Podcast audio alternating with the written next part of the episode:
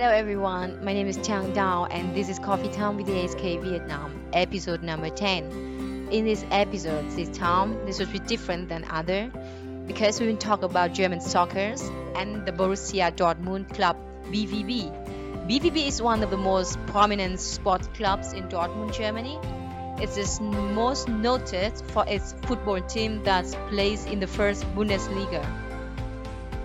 From BVB, we will hear Suresh and from the AHK Vietnam, Marco Walde. They will discuss on how COVID-19 affected German football club BVB and uh, they will talk also about the BVB's daily business in Asia and the approach for Vietnam after COVID-19. Yeah, hello Chang. Uh, hi Suresh. Uh, it's very nice that we can have the podcast this week about my favorite hobby. We are talking about football and I'm quite excited to do so. So Suresh, uh, let's start directly. Uh, once again, thank you very much that you are here with us today uh, for this podcast. Uh, so you are based in Singapore, you are in charge for the BVB activities in Southeast Asia. Uh, we are really excited to learn more about uh, your impressions and your feedback. As you know, that the German Bundesliga is the first league in Europe to resume after a two months break uh, because of the coronavirus pandemic. The Bundesliga approach uh, has earned global attention and has also encouraged other European leagues. But uh, the rule was uh, everything is uh, behind the closed doors uh, and based on strict hygiene regulations. And fans spoke about the Bundesliga from South America via Africa, Asia, and Australia uh, we could say that the world got back their beloved game, but the feeling was not really the same. Uh, do you agree with that? What do you think? Hi Marco, guten Tag, Xin Chào, Vietnam, and many thanks for having me on the podcast. Um, it's a good question. Of course, it's absolutely not the same as it was with having our fans and spectators in the stadium.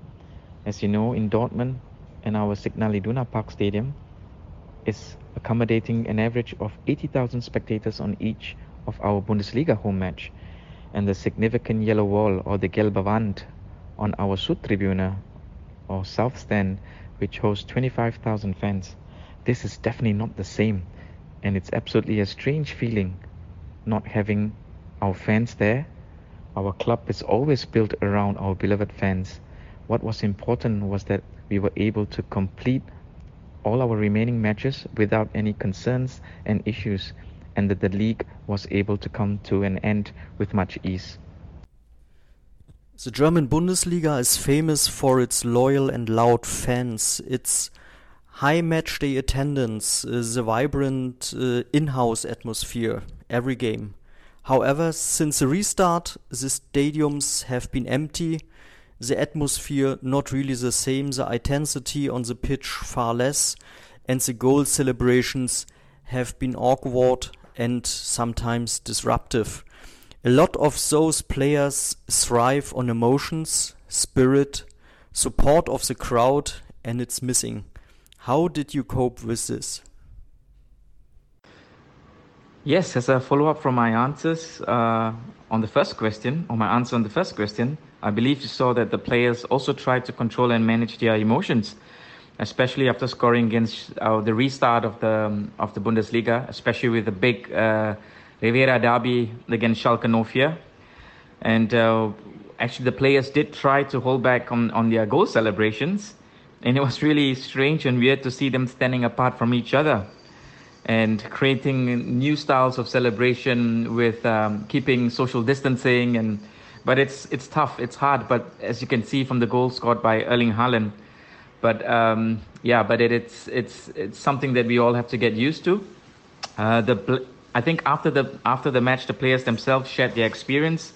That it was, it, like I said, it was a strange um, uh, experience and feeling to play in an empty stadium, and without the buzzing noise and the cheer from our fans and spectators when we score, um, when we scored a goal or scored every goal but I think what was important, what that was uh, that you could see was they were dedicating all the goals to our fans who are unable to be present at the stadium. Um, this was really, really special and, and really meaningful um, gesture to, to the crowd that were watching at home and were unable to come to the stadium. We are all hoping that uh, there can be some normality sooner or later where we can have all our fans back uh, watching Dortmund play in our stadium.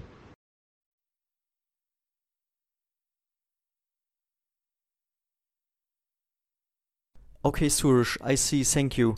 Uh, now let's talk about your daily business here in Asia. So, how BVB has been looking to establish a foothold in the Asian market, and please explain how you are aiming to replicate their fan-first approach across our region. Yeah, it's been uh, it's been a good six years since we uh, set our footprint in Asia, and we have come actually a, a long way to establish our visibility and presence in Asia. We had a great two, three years where we had our first team playing their matches during their preseason tour in Singapore, Malaysia, Japan, and China, which we managed to build a good momentum in establishing our fan base in these markets. Also, we have identified Southeast Asia, especially markets like Thailand, Indonesia, and Vietnam, where we have engaged and ex- executed many activities in line with our sponsors, media, and fans. Um, the BVB fan culture in these three markets is amazing and unreal. And the support that we received every single time when we visit when we visit these countries, uh, it's it's fantastic. It's uh, we feel a lot of love. The echte Liebe, it's present. Uh, that's what that's what this club is all about. For example, when we brought down our former players to these markets, the players and the legends, uh, former players, really, really feel connected with our fans, um, and especially with, with, with the culture and the people in these respective uh, countries.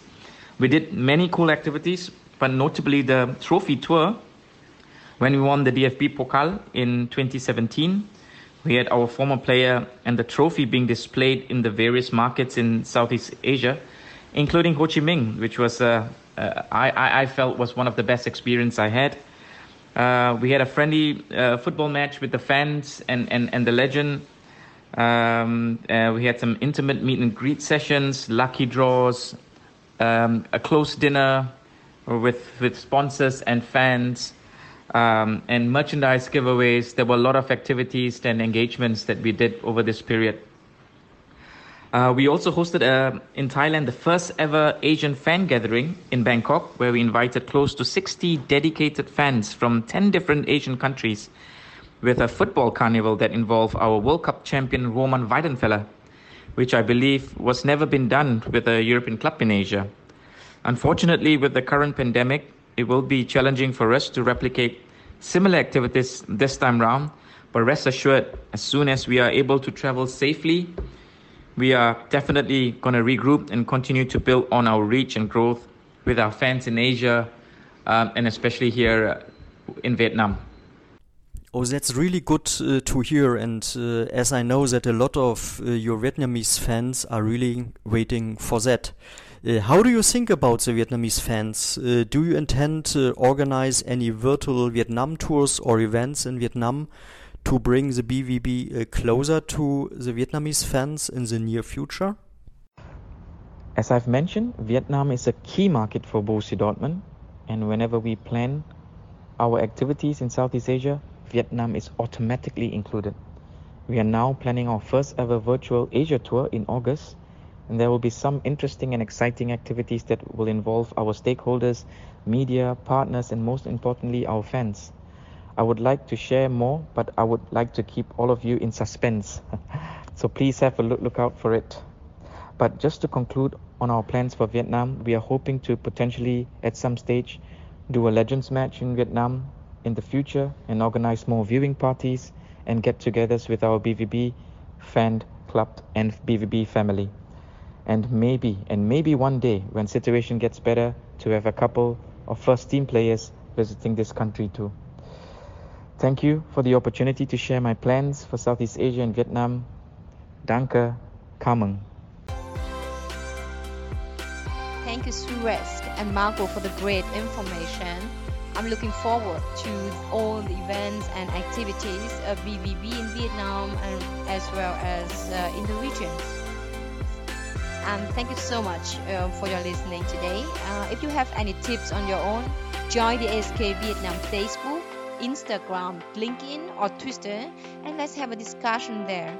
Also, feedback about this podcast, uh, tips, and anything else you have for us, just keep in touch at um, www.vietnam.ahk.de. Goodbye and see you guys next week.